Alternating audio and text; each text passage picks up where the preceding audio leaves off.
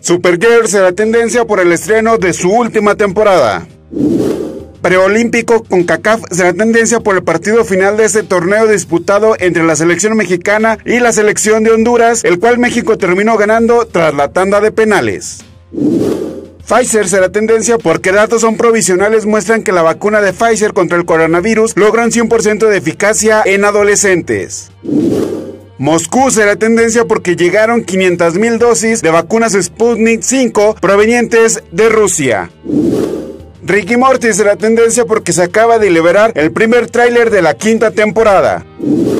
Russell Crowe será tendencia porque se acaba de anunciar que se ha unido al elenco de la película Thor Love and Thunder.